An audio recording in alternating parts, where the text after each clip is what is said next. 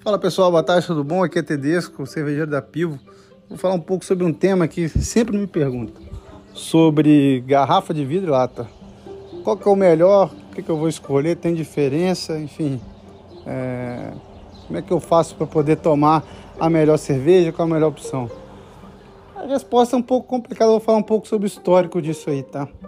Acho que todo mundo aqui já pensou em tomar aquele refrigerante na, na garrafa, tinha mais gás, ou que a cerveja na latinha e na garrafa tinha diferença.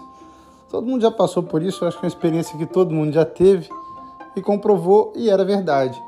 É, as linhas de produção antigamente, para o líquido que ia para a garrafa e para o líquido que ia para a latinha, eram diferentes.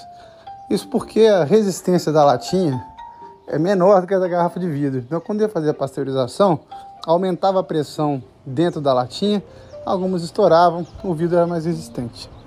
Então o pessoal tirava um pouco de gás da latinha e na garrafa ia com gás total. E o pessoal preferiu da garrafa.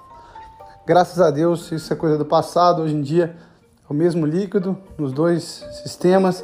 A questão evoluiu. Então você pode tomar sua cerveja na garrafa e na latinha, vai ter o mesmo gosto.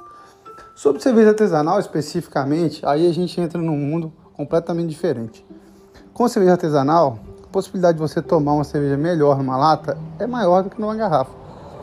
Não é à toa que as melhores cervejas do mundo, do Brasil, as cervejas artesanais, são em latinha. E o motivo para isso é até simples. O, a latinha, para o pequeno cervejeiro, o equipamento dela permite que você isole melhor a cerveja. E a cerveja tem dois grandes inimigos, oxigênio e luz solar. E para o pequeno cervejeiro, a latinha isola completamente o líquido do oxigênio e da luz solar, melhor do que a garrafa de vidro.